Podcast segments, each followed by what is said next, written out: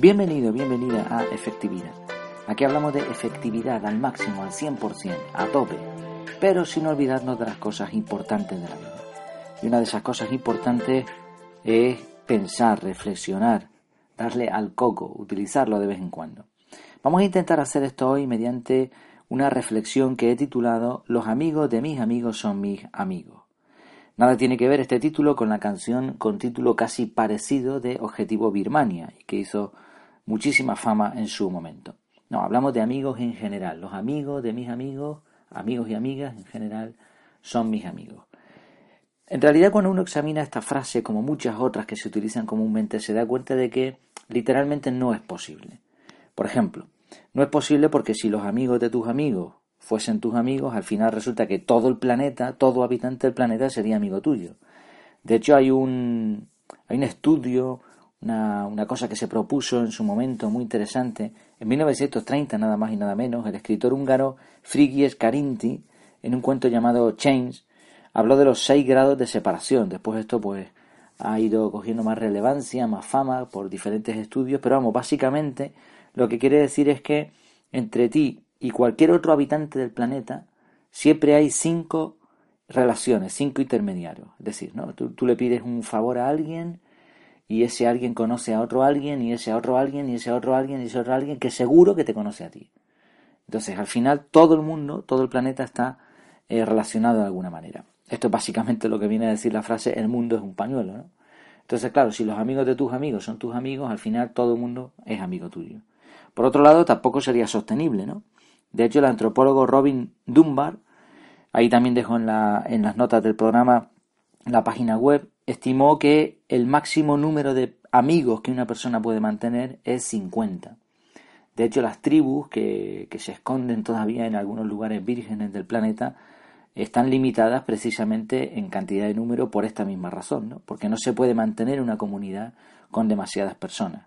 Aunque en Twitter o en Facebook o en las redes sociales tengas miles de seguidores, ¿no? pero realmente esto no es real. Por cierto, este número, el número Dunbar, desciende con la edad. Y además las encuestas dicen que en realidad, aunque estos 50 es una especie de máximo o de límite, eh, el 50% de la gente tiene tres o menos amigos verdaderos. Decía Pío Baroja, un amigo en la vida es mucho, dos son demasiado, tres son imposibles. Y luego otra razón más que demuestra que esta frase no se puede tomar de forma literal es que nunca es así. Por ejemplo, tú tienes un amigo y ahora resulta que ese amigo te hace algo te hace daño y deja de ser tu amigo. Eh, un amigo de tu amigo que también es tu amigo, ahora resulta que le apoya. ¿Cómo te sientes tú? ¿Sigue siendo el amigo de tu amigo tu amigo o ahora no?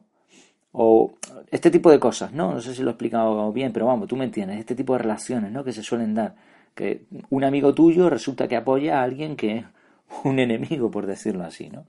Entonces, al final no es tan sencillo que los amigos de tus amigos sean tus amigos. Por otro lado, como todas las frases, como todos los refranes de este tipo, tiene parte de razón.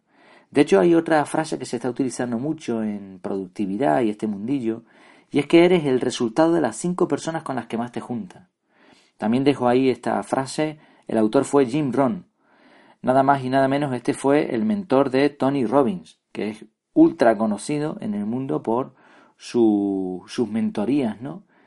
Es una especie de gurú, él dice que no, que no es un gurú, pero bueno, se dedica a dar seminarios que valen un montón de dinero en los que ayuda a personas, ¿no? Y esta es una de las cosas que se introducen en este mundo, que tú eres el resultado de las personas con las que te juntas y esto te va a ayudar a definirte, ¿no? A saber en qué puntos puedes trabajar, a saber en qué cosas puedes mejorar, a saber qué relaciones te están perjudicando y cuáles te están ayudando. Al final esto no es sino también otra frase que se utiliza mucho.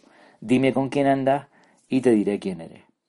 Por otro lado, esto, esta frase de los amigos de tus amigos son tus amigos tiene mucho que ver con cómo están funcionando los diferentes algoritmos, no solamente en redes sociales, sino incluso en otro tipo de temáticas, como por ejemplo la música o las películas o las series. Esto lo hace mucho Netflix o Spotify. Spotify ¿no? Por ejemplo, eh, imaginemos que a ti te gusta una canción en particular de una banda de rock de los 80. Y ahora tú de alguna manera la aplicación le dices que te gusta eso. ¿Qué va a hacer esa aplicación? Va a dar por sentado de que a ti te gustan todas las bandas de rock de los 80. O todas las, bandas de rock de los 80 que tienen títulos de amor o de lo que sea que fuese la canción que te ha gustado. Es decir, da por sentado de que los amigos de tus amigos, ¿no? la preferencia que tú tienes, pues es la misma. Lo mismo Netflix con las películas, ¿no? Hace una serie de sugerencias que a veces pues acierta y otras veces es un auténtico desastre. Pero ojo, eh, es verdad que Netflix da por sentado en un primer momento que si te gustó una película o una serie de extraterrestres te van a gustar todas, pero es que después tú vas valorando eso, vas interactuando con la aplicación de forma que vas aprendiendo cuáles son los amigos de tus amigos que realmente son tus amigos. Bueno, una reflexión final con respecto a todo esto. Nuestros amigos, queramos o no, nos guste o no, no definen. No puedes elegir a tu padre ni a tu hijo. Sale como sale, por mucho que tú puedas moldear a una persona, ¿no? Pero sí puedes, sí puedes elegir a tus amigos. Tu padre seguirá siendo tu padre y tu hijo seguirá siendo tu hijo. Pero un amigo puede venir o puede irse. Por eso, antes de abrirte a una amistad, reflexiona. No podemos estar cerrados como una ostra, pero tampoco dejar la puerta abierta de par en par a todo el mundo. Una buena elección de amistad podría basarse precisamente en todo este sistema, ¿no? Observar con qué personas se lleva bien ese futuro amigo que estás valorando, cuáles son sus gustos, cómo tratan los demás, etc. Quizás llegue el día en que haya valoraciones y escojas amigos en una aplicación. Bueno, que digo quizás, esto ya existe. Y no, no tenemos que esperar al futuro, ¿no? De hecho, no solo amigos, ya hay aplicaciones que se han hecho muy famosas y que incluso son antiguas ya, en donde puedes conocer a tu futura pareja. Poco recomendable desde mi punto de vista, evidentemente. No hay nada como la interacción, real, ¿no? Y en Internet y en este tipo de aplicaciones pues se miente mucho. Aunque por supuesto los algoritmos van intentando mejorar. La idea de todas formas es la misma. ¿Estás eligiendo bien? Terminamos con una frase de Benjamin Franklin. Tómate tiempo en escoger un amigo pero sé más lento aún en cambiarlo. Espero que te haya gustado este capítulo. Estás invitado a pasarte por mi casa, que está en efectividad.es. Ahí vas a encontrar el formulario de contacto, efectividad.es. Para cualquier cosa que necesites me puedes escribir sin problema. Y además también hay un montón de contenido sobre efectividad, incluyendo la fórmula de la efectividad para saber si estás siendo realmente efectivo en tu vida, en tus proyectos, etcétera. No te olvides de compartir este podcast, valorarlo y comentar lo que te apetezca. Y nada más, hasta la próxima. Mientras tanto, que lo pases muy bien.